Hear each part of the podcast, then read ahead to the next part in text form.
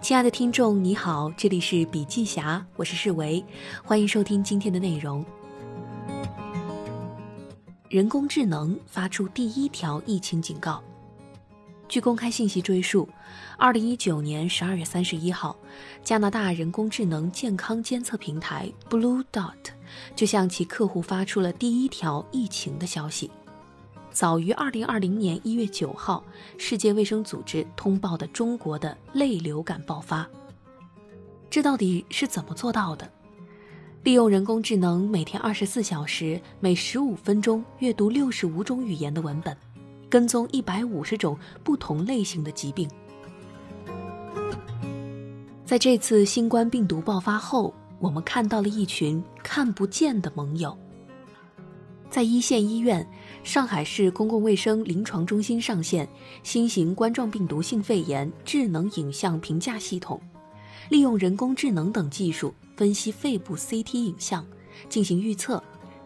与传统手工勾画感兴趣区域的方法相比，时间由五到六个小时压缩到了两到三秒，减轻临床医生工作量，在战役中赢得了时间。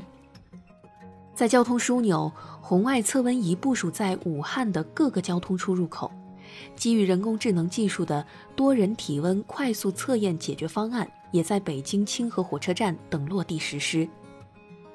互联网上，五百多名志愿者自发的集结，做出人工智能算法开源技术项目“武汉二零二零”。针对疫情开源算法，用开源的方式集结社会的力量，推动检疫、救援、研发等等方面。这个项目是全球各地的华人一起在线上免费做出来的。虽然我们暂时无法量化人工智能最终能为这次疫情带来什么，但人工智能技术已经成为我们的盟友，冲在了疫情的第一线。进击中的人工智能技术在疫情防控期间，到底在哪些场景下提供了帮助呢？第一个场景。就是预警。文章开头的时候，我们就提到了预警平台，它来自加拿大多伦多一家人工智能初创公司，致力于用大数据和人工智能分析、跟踪和预测世界上最危险的传染病的蔓延。Blue Dot 的创始人卡恩在2003年非典时期还是多伦多一位传染病医生，因为曾眼睁睁地看着 SARS 导致加拿大最大城市44人死亡，包括他的同事。卡恩第一次想到利用数据和人工智能技术来进行传染病的预警。他说：“当面对疫情爆发的时候，时间和时机就是一切。”二零一九年十二月三十一号清晨，Blue Dot 系统用普通话收录了一篇文章，其中提到二十七名患有肺炎的人，这些人都是与武汉的菜市场有关。虽然病毒尚未被识别，但人工智能记录了两个关键短语：肺炎和原因不明。算法捕捉的很多元素跟非典时期非常的相似。于是这天上午，Blue Dot 向亚洲客户发出了第一条警报。而后，Blue Dot 还预测到，病毒有从武汉传播到曼谷、台北、新加坡、东京和香港的风险。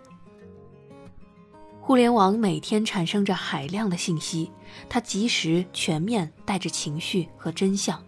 同时充斥着过多的噪音、无关的信息、广告、谣言和辟谣。人们需要一个最快捷、有效的过滤器。Blue Dot 正是在用最前沿实践，让人工智能在海量数据中挖掘有效的信息。在每天产生的海量信息中追踪预警，无异于大海捞针。但人工智能的探针能在每天二十四小时训练中识别有效信息，同步给相关专家进行判断，对潜在危险提出预警，帮助人类抓住最关键的时期。第二个场景就是诊断，人工智能成为了特殊的逆行者。在疫情下，减轻了临床医生的负担和风险。在疫情爆发前期，我们常常看到前线医院核酸检测试剂不足的新闻，而即使 CT 检查，也往往需要半天到一天的时间。一线医院的影像科每天检测一千多例相关病例，工作量巨大，而且耗时过长，增加被感染的潜在风险。在美国医学会杂志一篇文章中表明，武汉大学中南医院百分之四十以上新冠肺炎源于院内的交叉感染。实际情况正是如此，全国已经确认了有一千多位医护人员被感染。二零二零年二月二十号，权威医学杂志《柳叶刀》的一篇文章就关注到 AI 加 CT 辅助检测的技术。完全人工阅读检查影像需要十五分钟，而人工智能可以在十秒之内就完成。杂志文中提到的这家人工智能技术公司，联合华中科技大学同济医学院附属同济医院、武汉大学中南医院等，研发出肺炎智能辅助筛查和疫情监测系统。截止二零二零年二月二十号，已经全国上线共计三十一家医院，累计处理肺炎病例近两万例。我们可以预见，在不久后的未来，AI 加 CT 可以成为临床医生很好的辅助。AI 是医生的副手，但 AI 的落地依赖于全面提高医院的数字化水平。所以，医院或卫生院需要与技术服务公司更加紧密的合作，打造院内数字一体化的系统。技术公司如微软就发挥了它的优势，捐赠大量免费的流程协作软件，快速打造起院内系统，捐赠远程协助服务，例如帮助医疗器械设备厂商为武汉雷神山医院进行设备安装、配置和调试的远程指导。辅助型的数字化院内系统远程协作将成为医院不可或缺的基础设施，促进人工智能的应用的落地。国内的广东省人民医院引进了配送机器人送药品，上海儿童医院中心通过问诊机器人对疑似患儿进行床边会诊和远程查房，还有医院引入了消毒物流机器人，完成医院发热门诊。隔离病房、传染病科的药品配送和消毒，让 AI 成为医疗领域的逆行者。第三个场景就是防控，防控的场景，机器人和人工智能能起到很好的隔离和全面控制的作用。比如红外测温，疫情后身边很多交通枢纽、一些产业园，包括公司都安装上了红外测温。防控抓好了出入口，尤其是人流量较大的交通枢纽、社区园区，在红外测温这个看似很简单的场景中，为什么需要人工智能呢？因为一个三十八度的路人甲和拿着三十八度水杯的路人乙，在机器人眼中是一样的，所以需要放入更多的参数，让机器去学习，做出更精确的判断。很多冲在前线的人工智能创业公司已经落地红外测温。无接触式大面积的多人同时测温，不仅测温速度快，结果更精确，还能一秒报警，避免了人员聚集交叉感染，还大大的减少了医务人员、社区工作人员的工作负担，形成了一条无形的智能防线。其次，管理和控制复工之后，在社区和园区个人的流通量较大的区域，其实今年从过年至今，小区的门卫、保安、居委会等是非常辛苦的，就连民政部司长都疾呼：互联网公司捐钱，不如捐一些软件给基层去用。科技巨头如微软也低调地展开了大量帮助基层社区进行疫情防控的技术支持。比如，对于毗邻湖北省、来往密切的城市，防控压力巨大，区政府急需防控的信息解决方案，辅助管理数据。微软合作伙伴援引公司帮助趋势上线了数据分析决策平台，基于微软 Power BI 和微软 Azure 云，快速进入大数据采集和分析，在学校、医院、高速路口以及商场、超市、酒店。餐饮、娱乐等人员往来频繁的区域，通过数据关联分析，掌握疑似确诊新冠病例和直接、间接接触人群，形成数据可视化，能更高效地做出防疫决策。再次，抗疫防护、生活物资的集中管控和调配，也是基层政府和生活服务类企业首先希望掌握的信息。为此，援引公司与微软专家一起展开重要物资的数据分析工作，对每个仓储点都可以做到可视化监控，采取标准化的物资管理模式。包括百姓的菜篮子工程，利用技术把每个社区的超市、蔬菜供应点都关联起来。微软还积极与沈阳、郑州、成都、合肥等地的政府主要部门及卫健委展开合作，提供由微软合作伙伴这套利用 Power BI 开发的疫情数据分析决策平台。在未来的防控上，从公共管理部门到企业都开始思考这些问题。大数据可以如何更好地帮助决策，让智慧城市不再是口号？人员流动、居民的生活需求可以数字化地做出统计、预测和管理。各级政府应该如何采购和投资大数据和人工智能呢？